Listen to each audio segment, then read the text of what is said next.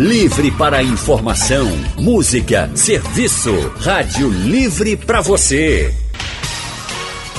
O consultório do Rádio Livre. Faça a sua consulta pelo telefone 3421 3148. Na internet www.radiojornal.com.br. O consultório do Rádio Livre de hoje fala sobre os benefícios da atividade física para quem luta contra o câncer. Mais de 18 milhões de novos casos foram registrados em 2018 no mundo, segundo a OMS, a Organização Mundial de Saúde. Será que dá para a gente melhorar a qualidade de vida de quem é acometido pela doença? E até que ponto manter-se ativo durante este período ajuda nisso? Vamos conversar sobre o assunto com o profissional de educação física Juan Pérez e a oncologista e mestra Carolina Matias. Você que está nos acompanhando já pode enviar sua pergunta para o nosso painel interativo através do nosso site ou pelo nosso aplicativo. Também já estamos no ar com a nossa transmissão pelo Facebook. Já aqui estamos já já entrando aqui pelo Facebook com a nossa transmissão e você vai poder fazer pergunta por lá também. E temos telefone também ao longo do nosso consultório. Já dando as boas-vindas aos profissionais que estão conosco, atenderam aqui o nosso convite, convite da nossa produção. A Carolina Matias é oncologista clínica formada pelo AC Camargo Center, é, Cancer Center de São Paulo e é mestra em medicina tropical pela Universidade Federal de Pernambuco. Também é oncologista clínica do Real Hospital Português e do Hospital Barão de Lucena. Carolina, muito boa tarde, seja muito bem-vinda. Até que ponto manter-se ativo durante um tratamento de câncer traz de fato algum benefício para o paciente? Boa tarde. Boa tarde, Alexandra. Boa tarde, Juan. Boa tarde, ouvintes. É, isso, é, a atividade física, quer seja como prevenção para diminuir o risco da pessoa desenvolver o câncer, quer seja naqueles pacientes que já tiveram câncer e terminaram o tratamento, e agora mais recentemente, dados também mostrando benefícios dos pacientes que estão em tratamento. Então, nesses três cenários, a gente pode conversar melhor, mas nesses três cenários, a gente pode ter diversos benefícios, né? Especificamente no paciente que está em tratamento, a gente pode ter benefício no humor dele, então diminuir sintomas de depressão, no sono, o exercício físico melhora a performance do sono, é, toxicidade do tratamento quimioterápico ou radioterápico, diminuição de náuseas por quimioterapia. Alguns estudos é, sobre diminuição de toxicidade cardíaca, de diminuição de toxicidade neurológica também com o tratamento. Então, são diversos benefícios é, durante inclusive durante o tratamento, que muita gente achava, estou fazendo quimioterapia, tenho que ficar em repouso, não sair de casa. É o Isso. contrário, justamente o contrário. Hoje faz parte da prescrição médica prescrever exercício em todas essas fases do tratamento. Antes de desenvolver o câncer, durante o tratamento e naqueles pacientes também que já terminaram o tratamento estão em acompanhamento. Juan Pérez é bacharel em Educação Física pela Universidade Federal de Pernambuco e pós-graduando em Avaliação e Performance Humana também pela UPR. Juan, obrigada por ter atendido o nosso convite. Eu que agradeço. Eu te pergunto se, particularmente nesses casos em que a gente tem uma pessoa num tratamento de uma doença como essa, que obviamente tem vários níveis é, da, da doença, eu te pergunto, existe algum cuidado mais especial ou a atividade física para essa pessoa ela pode ser é, realizada de uma forma igual a uma pessoa que não esteja em tratamento? Bem, primeiramente, boa tarde, boa tarde pelo boa. convite, boa tarde, ouvintes. É, bem, segundo a OMS, a Organização Mundial de Saúde, ela é, periodiza o, a atividade física para o, as pessoas que portam o câncer três vezes na semana, contanto que faça 150 minutos semanais, seja três vezes por semana 50 minutos ou 50 minutos é, to, é, desculpa, três vezes na semana 50 minutos Sim. ou todos os dias de segunda a sexta-feira 30 minutos, certo? E que seja de maneira é, sistemática, que tenha entre 15 e 18 séries, enquanto a, a, a prescrição da atividade seja individual ou uma determinada, uma determinada modalidade individual, como musculação ou pilates, ou uma, uma modalidade coletiva, como a hidroginástica, tenha é, um profissional de educação física adequado que saiba prescrever a atividade, que não é só fazer repetição por repetição. A gente precisa ter uma cautela enquanto a essa repetição específica, ter uma ciência da questão do deslocamento de um de uma máquina ou de um lugar para outro, questão de é, não esbarrar num sobrepeso ou algum sobrepeso cair sobre o seu pé, desnivelamento do solo enquanto a atividade são, são é, é, variáveis de extrema importância para a atividade do paciente. Ou seja, alguns cuidados que precisam ser tomados. Exatamente. De volta com o nosso consultório, falando sobre o benefício da atividade física para quem está aí na luta contra o câncer. Estamos com a oncologista Carolina Matias e com o professor de Educação Física, Juan Pérez, conversando aqui com a gente. Carolina, você falava aqui no, durante o intervalo que, assim, é fundamental que a pessoa que esteja dentro de um tratamento como esse, ela se mantenha ativa. E eu fico pensando que você deve receber em consultório algumas pessoas que devem ficar completamente estarrecidas quando você chega para chega o familiar ali com aquele, aquela pessoa que é paciente, olha professora, ô doutora, ela está querendo aqui é, ir nadar, fazer ginástica e que olha para você e diz assim, você diz, ok, vá, Uhum. Acontece muito isso em consultório? Acontece. Então, assim, esse assunto de atividade física durante uh, o tratamento contra o câncer é um assunto relativa no, relativamente novo até para os, para os médicos, para os oncologistas. Então, está sendo muito estudado nos últimos 10 anos. É, triplicou o número de publicações em relação a isso que nos ótimo. últimos cinco anos. Então, até para a gente é novo isso. Então, é muito comum quando a gente começa a falar sobre atividade física, todo mundo fica olhando, como assim? Durante a químio? Sim, durante a químio. Então, assim, durante a quimioterapia, que é o mais estudado em relação à radioterapia, pós-operatório também tem, tem, só tem mais peculiaridade do, do próprio pós-operatório. Claro. Tem menos estudos, mas durante a quimioterapia tem bastante estudos. Então, o que está bem, bastante evidência que tem benefício para o paciente durante o tratamento é em relação à fadiga, isso está bem estabelecido, certo?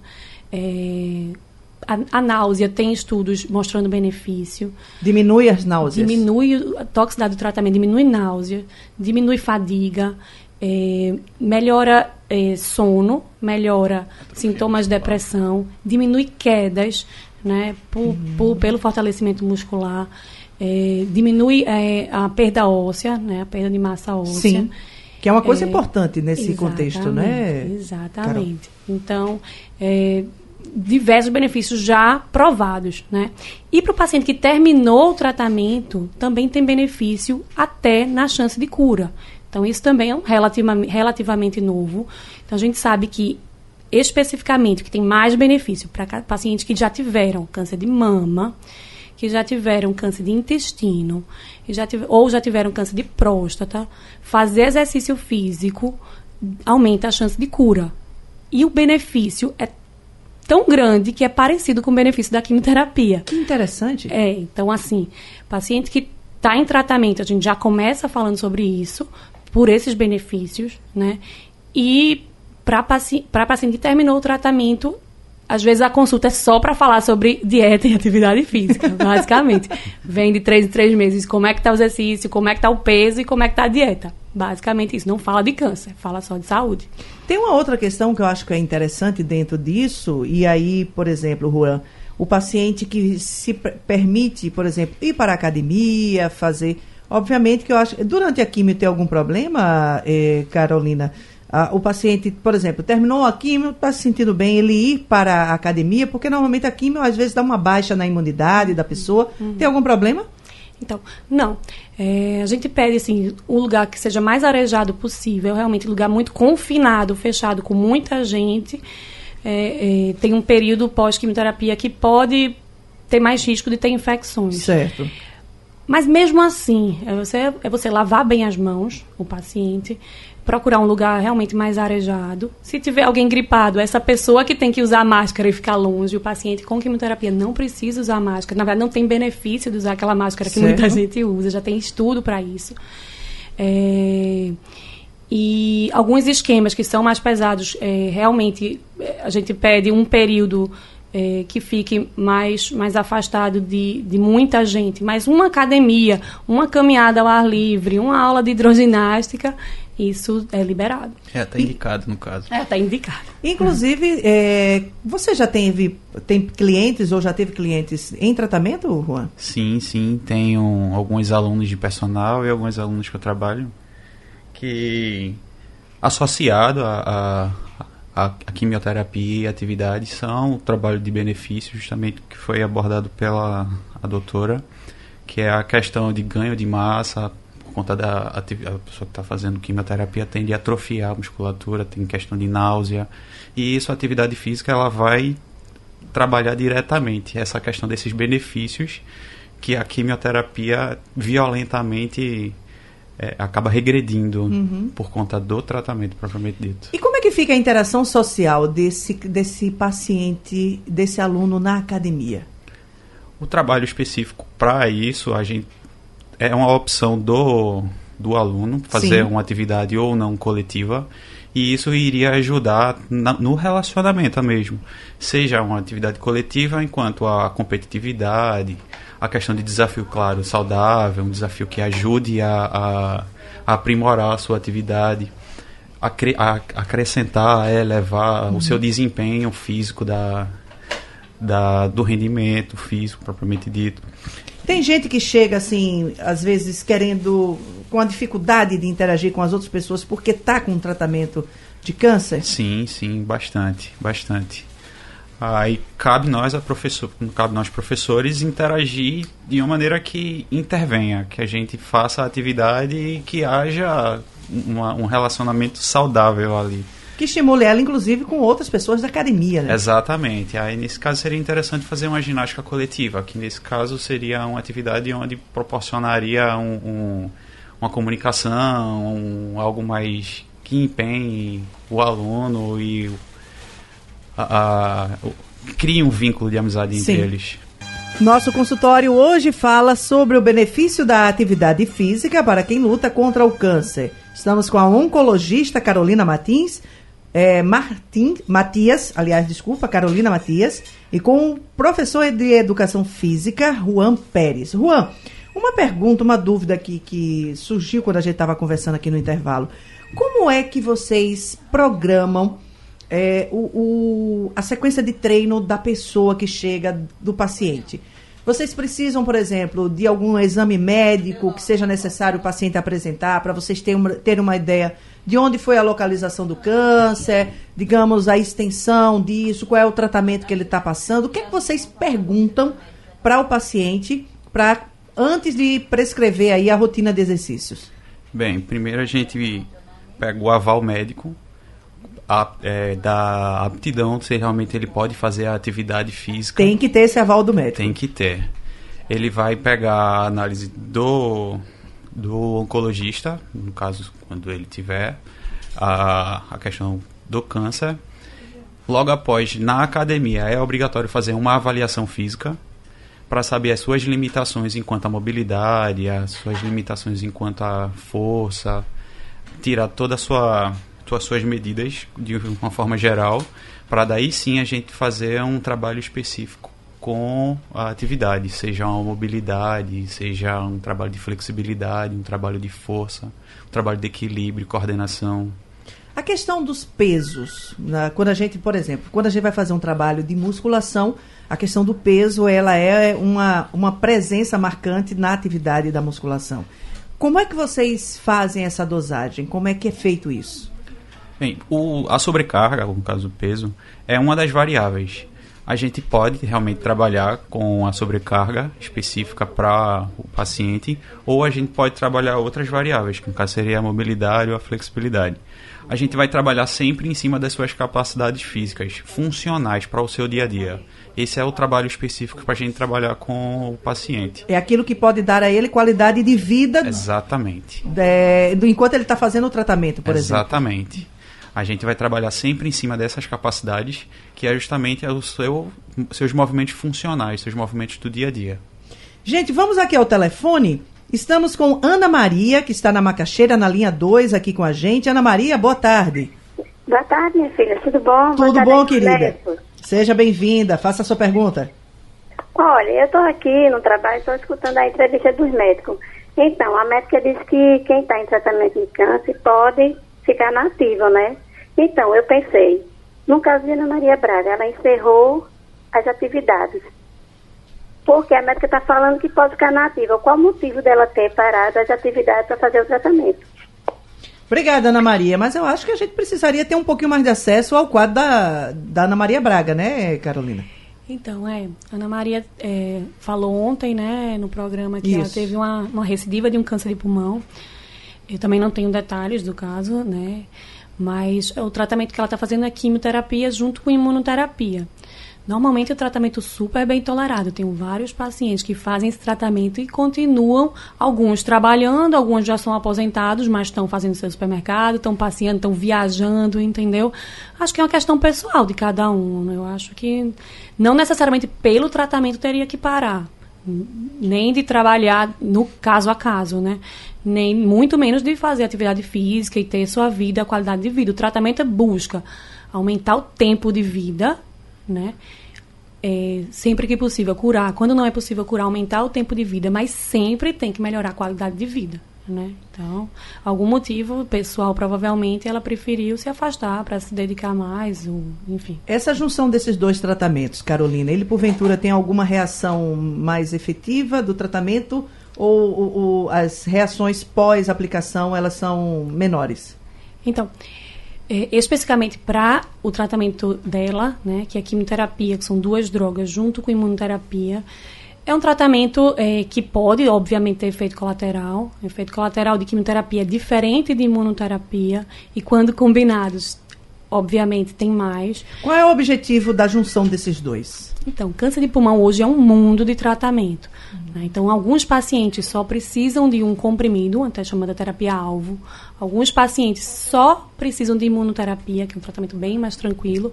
Alguns pacientes têm benefício da junção de quimioterapia com imunoterapia. E alguns apenas quimioterapia. Qual a né? diferença entre os dois? Então, então, a imunoterapia, a quimioterapia é um, um, medicamento, vários, vários tipos de medicamentos que visam algum local na célula para agir, algum local no DNA para matar a célula tumoral, certo. que também mata a célula normal. É, Toda célula que junto. tem DNA. Exatamente. Vai todo mundo junto. Todo mundo... A imunoterapia não. A imunoterapia foi descoberta, foi o prêmio Nobel de Medicina do ano passado, né? A imunoterapia ela vai fazer um, um, um aumento do nosso sistema imunológico de reconhecer o tumor como uma célula agressiva. Então, o, o, câncer é tão inteligente que ele produz substâncias que fazem com que o nosso linfócito, nosso sistema imunológico, não reconheça ele. E esse remédio vai tirar essa, essa máscara do tumor. E aí, nosso sistema imunológico reconhece o tumor como agressivo e mata ele. Então, a imunoterapia, diferente da quimio, não mata a célula normal, mas ele pode ficar tão estimulado que dá uma inflamação na tireoide, dá uma inflamação no intestino, dá uma inflama é mais inflamatório. Entendi. Entendeu? Manuel Ferreira está em aldeia, na linha 1, conosco ao telefone. Manuel, boa tarde. Boa tarde a todos. Parabéns pelo excelente programa. Veja bem, quando o homem vai ao, ao, a, vai ao urologista, ele faz o exame, aí pede o PSA. Vamos supor que o PSA dê alto. Aí, evidentemente, provavelmente é a presença de um câncer. Mas se o homem não tiver com câncer na próstata e o PSA de, de alto é uma indicação de que ele está com câncer em outra parte do corpo? Era essa minha, é essa minha dúvida. Muito obrigado. Obrigada, Manuel, pela sua participação. Boa tarde, Manuel. É o seguinte, o PSA é um marcador tumoral, é um antígeno prostático específico. Então, ele aumenta apenas quando tem um aumento numa célula prostática, que ela pode ser benigna ou maligna. Certo? Então, o PSA aumenta, obviamente, todo mundo conhece no câncer de próstata, mas em outras afecções benignas da próstata também. Então, uma próstata aumentada, hiperplasia, uma inflamação na próstata, uma prostatite, também podem aumentar o PSA, mas ele é específico da próstata. Um câncer de pulmão não aumenta o PSA, um câncer de intestino não aumenta o PSA, nenhum outro câncer aumenta o PSA, não. Interessante. Roberto está no Cordeiro conosco na linha 3. Roberto, boa tarde. Uh, boa tarde. Parabéns mais uma vez pela Rádio Jornal com esse grande programa. É, vê só, eu queria perguntar, eu acho que é personal e a doutora, porque há três, ah, perdão, em maio do ano passado eu tive uma hemorroidas, eu fui operado de hemorroidas, do qual o doutor dizia que eu não precisaria entrar em cirurgia. Somente com atividade física eu ficaria bom. Isso não aconteceu e eu fui cirurgiado e agora hoje estou bom. Mas uma coisa eu notei que de, de, logo após eu começar a caminhada, a, a corrida e entrar na academia, melhorou muito o meu sistema de intestinal e a minha coluna. Só que eu parei. Eu parei. Inclusive eu fiz um curso, um, um, um exame de esteira, de eco, é, e o doutor me parabenizou, porque eu tenho 59 anos. E eu fumo uma carteira de cigarro por dia. Aí eu pergunto aos doutores, eu devo, quer dizer, eu parei há três meses, eu, eu, eu caminhando, isso vai me, é, vai me ajudar, eu, eu, devo continuar, eu queria saber isso. Eu tenho medo da próstata, mas deu tudo bom, PSA bom, toque retal deu ótimo. Mas eu, eu parei por conta dessa segurança que me disseram que eu estava tudo bem. Eu queria saber do personal da doutora quais os exercícios que eu deveria começar de novo, se o pilates, se a caminhada por si resolve, a musculação, enfim. Ok, Muito Roberto. Muito obrigada, Roberto, pela tua participação. Ele fez, enquanto ficou tudo bom, parou, Juan. E aí? Bem, seria interessante fazer uma análise é, o senhor poderia entrar dentro de uma academia, ver por meio de uma avaliação física a questão da sua aptidão para fazer as atividades. Seria interessante a gente fazer essa interação para que o senhor não faça uma atividade que no qual se exceda enquanto a sobrecarga e tenha algum possível problema futuro enquanto aos seus problemas de hemorroida. Sim, porque tem isso, né? Tem uma relação com peso também? Sim, sim. Uma sobrecarga excessiva possa ser que estrangule ou, ou é, tenha um excesso de, de processo inflamatório Entendi. e que possa acarretar algum tipo de problema futuro. Avelino está na Macaxeira, na linha 1. Vamos ouvi-lo. Avelino, boa tarde. Boa tarde, Alexandra. É, boa tarde a todos. A minha pergunta é por que nós, homens, com aparelhamos de, de posta, tem que passar três dias sem ter relação e não pode ir de moto. É possível ser é, ônibus. Isso procede com o pede ou não? Obrigada, Avelino, pela participação. E aí, Carolina? Se você entende bem, Avelino, o senhor fez o exame do PSA três dias depois de ter tido relação sexual e anda de moto, foi isso? Acho que foi isso. Então, o PSA, exatamente, pode, pode aumentar com outros fatores. Aumento é discreto, mas pode aumentar até 24 horas depois de uma ejaculação. É, uma, uma ciclismo geralmente profissional, não é uma bicicletinha não, uma pedalada, é do, pedalada domingo. do domingo, não. Mas um ciclismo mais intenso pode aumentar também. Andar de cavalo, ele está ali é, massageando a próstata. Pode Sim. aumentar um pouco. Né? E aí, com o resultado, tem outras coisas que a gente vê no PSA, a velocidade, a relação do livre, total, outras coisas que o urologista vai avaliar. Mas a gente recomenda é, pelo menos mais de 24, 48 horas sem relação sexual. O Marcos Henrique de Olinda está aqui no nosso painel interativo, está fazendo a seguinte pergunta, Carolina. Um queimor no pulmão, ele é fumante. Está perguntando aqui, não sei se é ele, mas de um fumante pode ser indicativo de algum tipo de problema, inclusive câncer? Um queimor no pulmão. É, então, assim, é uma, um desconforto torácico pode ter origem de várias, de várias etiologias. Pode ser uma, uma, uma alteração cardíaca, pode ser uma alteração óssea ou muscular, pode ser uma alteração na pleura, que é a membrana que recobre o pulmão, que o pulmão em si não dói, o que dói é é, a, é o recobrimento, tanto as costelas como a pleura que recobre o pulmão. Então, assim, pode ser uma alteração neurológica, enfim, não dá para dizer agora que o cigarro, o tabagismo aumenta o risco de todas também essas doenças que eu estou falando, aumenta, né? Importante a gente falar o que é risco, a gente está falando tudo Sim. em redução de risco. Isso. O que é redução de risco? Então, muitas vezes a gente chega falando para fazer exercício e a, e a, a paciente fala, o paciente, não, porque minha vizinha malha todo dia, é magrinha, só com, é vegana e teve câncer. Então, o que a gente está falando é redução de risco. Quem é que tem mais risco de sofrer um acidente de carro? Quem está bêbado e sem cinto de, cinto de segurança ou não, quem está tudo certinho, né? Então a gente sabe que não quer dizer que a pessoa que está sóbria e com cinto de segurança não vai ter acidente, né? Mas o risco é muito menor. Essa, esse argumento é uma coisa meio complicada. Não sei se você escuta isso também na academia, Rua. Ah, eu não sei porque é que eu tenho que malhar. Minha avó não malhou nunca, morreu com 90 anos de idade, fumava à vontade e não morreu, morreu com o pulmão tudo ok, nunca fez uma atividade física, né? Mas o DNA, assim, cada organismo é um organismo, né? É verdade. A gente escuta muito isso. Bastante mesmo. E é, quando vocês. É, como que vocês fazem para estimular uma pessoa? Porque eu acho que não é fácil você chegar, por exemplo, para fazer uma atividade física com um diagnóstico de câncer, quer quer, quer não queira, isso mexe com o emocional da gente, não é pouco. Como é que é esse trabalho para incentivar a pessoa, sabe, a, a persistir no exercício, a, a, não desistir, a fazer a coisa e até, por que não, encontrar até um certo prazer e alegria naquela atividade? É aconselhado o, a atividade de maneira coletiva para esse tipo de público. Sempre o objetivo de vocês é sempre tentar botar ele em contato com outras pessoas. Exato, justamente, porque incentiva um a, conversando com o outro, vai incentivar a fazer a atividade, não deixar a atividade monótona bastante dinâmica. Até as idosazinhas conversando sobre a novela, isso é um trabalho de qualidade de vida mental. A pessoa tá lá, tá aplicada, tá querendo fazer atividade, tá conversando, tá fofocando, tá falando sobre a vida dos netos, tá falando sobre a vida dos filhos. E isso é que vai interagir e fazer com que ela seja assídua com a atividade.